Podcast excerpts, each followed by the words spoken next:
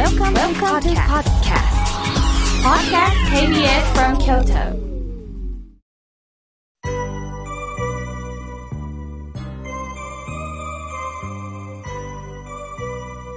さあ、ここからはたくさんのメッセージをいただきましたので、順に紹介をさせていただきます。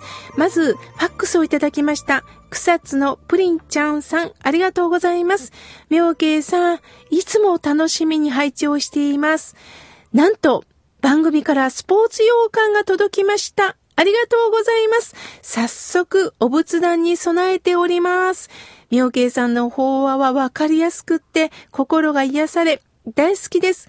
これからもずっと楽しみにしておりますので、よろしくお願いいたします。とのことです。そうですか。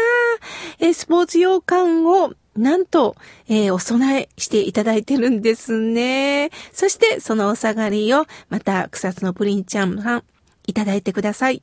わざわざこうしてファックスをくださったこと、本当に嬉しいです。スタッフも喜んでおります。ありがとうございました。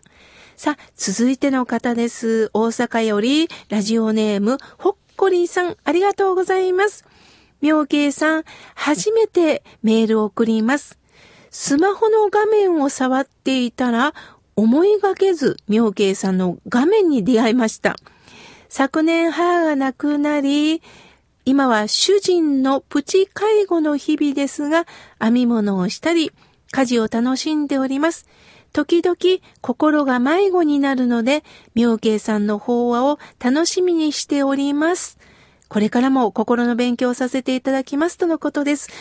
いやー、ほっこりさん、いい表現ですね。心が迷子になるので、そうですか。お母様が亡くなられたことによって、本当に心に穴が開いたでしょう。また、釣り合いさんのね、プチ介護ということでお世話されてるんですよね。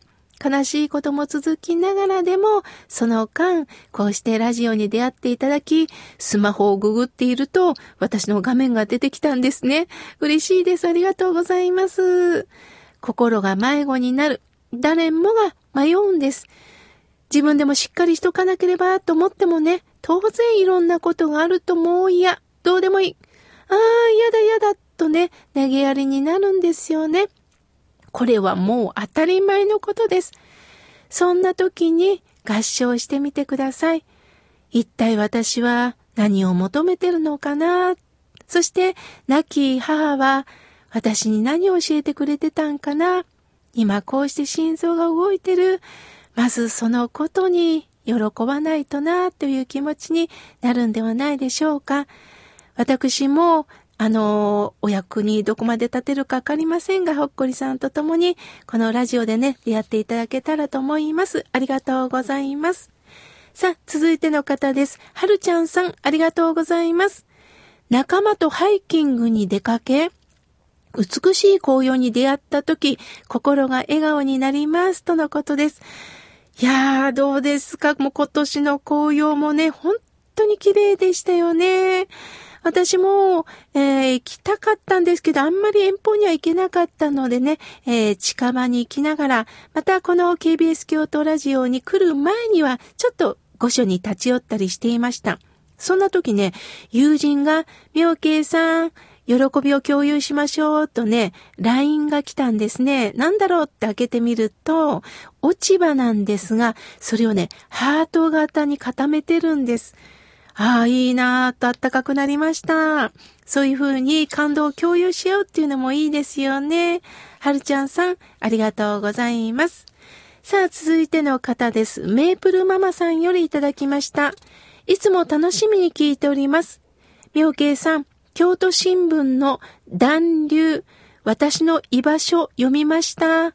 私も主婦で毎日同じことをし、本当に気楽に見えるのかなと旗から思われてるんだろうなと思います。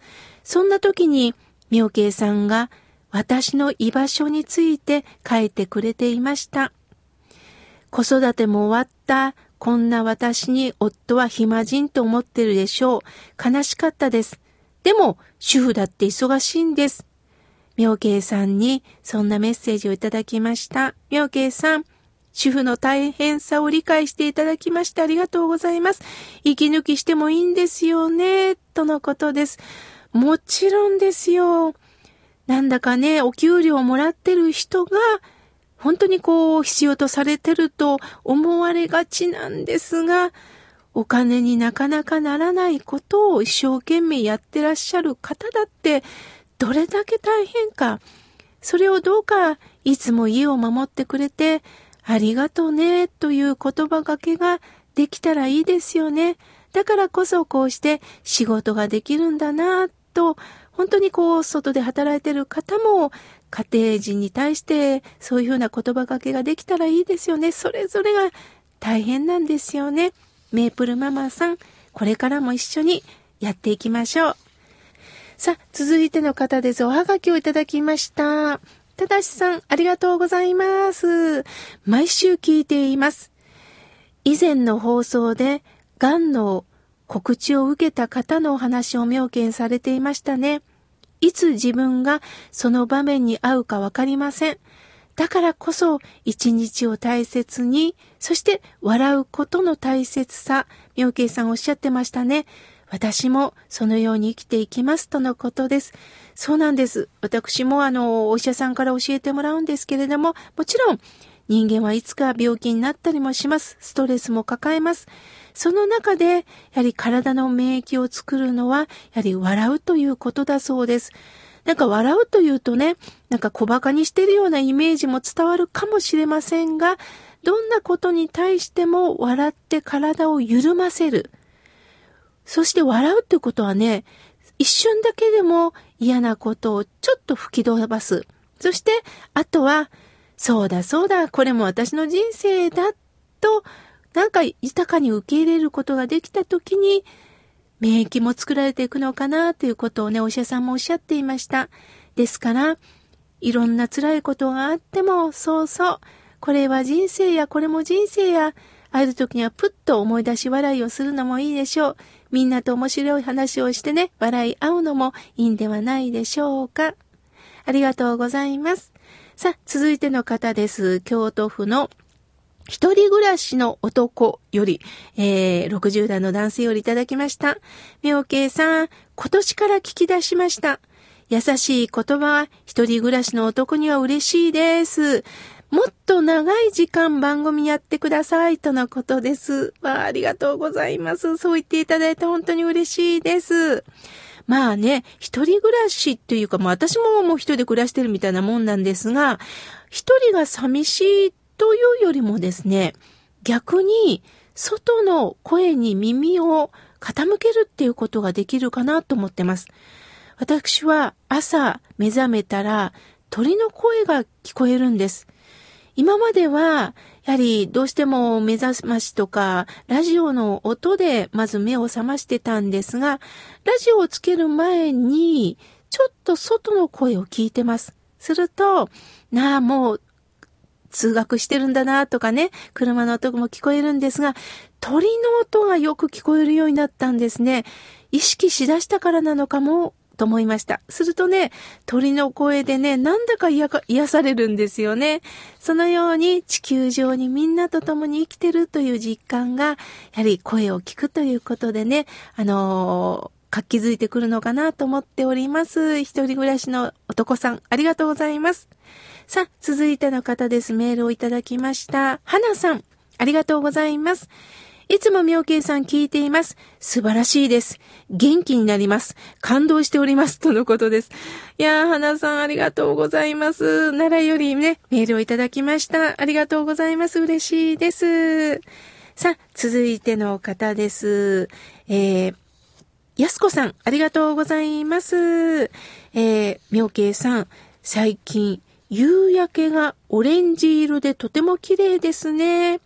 毎週土曜日が楽しみです。妙慶さんの優しさをありがとうございます。とのことです。ああ、安子さん、夕焼けをじーっと見ておられるんですね。赤は赤でも、いろんな赤がありますよね。その日の気温とか、その時の湿度とか、いろんな状況がありますものね。オレンジ色なんですね。私も今度ゆっくり見てみますね。ありがとうございます。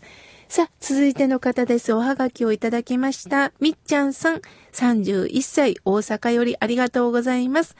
妙慶さんのファンは多いですね。妙慶さんの本を買おうとしたら、売り切れでした。ああ、そうですか。ありがとうございます。あの、書店さんに行かれた時にはね、あの、河村明慶の本、これを入れてほしいんですけれども、と、リクエストをしたら必ず入れてくださいますのでね、どうぞ、あの、店員さんに声をかけてください。ネットで検索していただくと、まあ私の本が出ておりますので、その中で興味のある、あの、タイトルがありましたら、ぜひ、あの、みっちゃんさん、買ってみてください。よろしくお願いいたします。さあ、続いての方です。やすしさん、おはがきをいただきました。みょうけいさん、僕の誕生日です。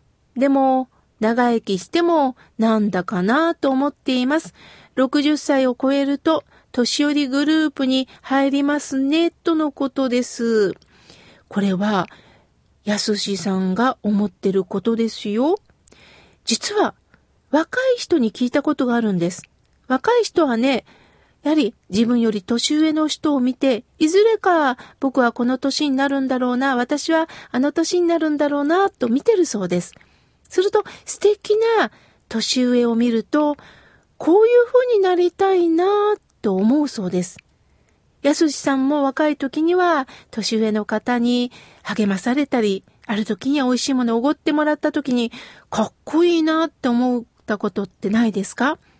私もありがたいことにね、あのー、いろんな方とお付き合いすると前、90歳のね、あのー、私、京都のおっかさんって言ってるんですけれども、90歳のおっかさんが、妙げ、呼び捨てなんですよ。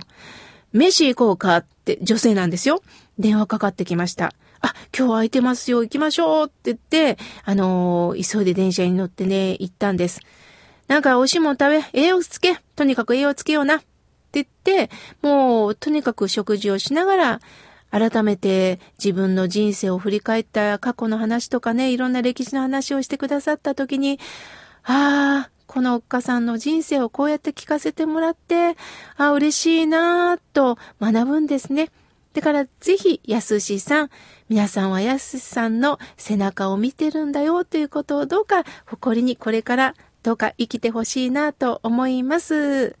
まだまだたくさんのメッセージをいただきましたが、来週紹介させていただきます。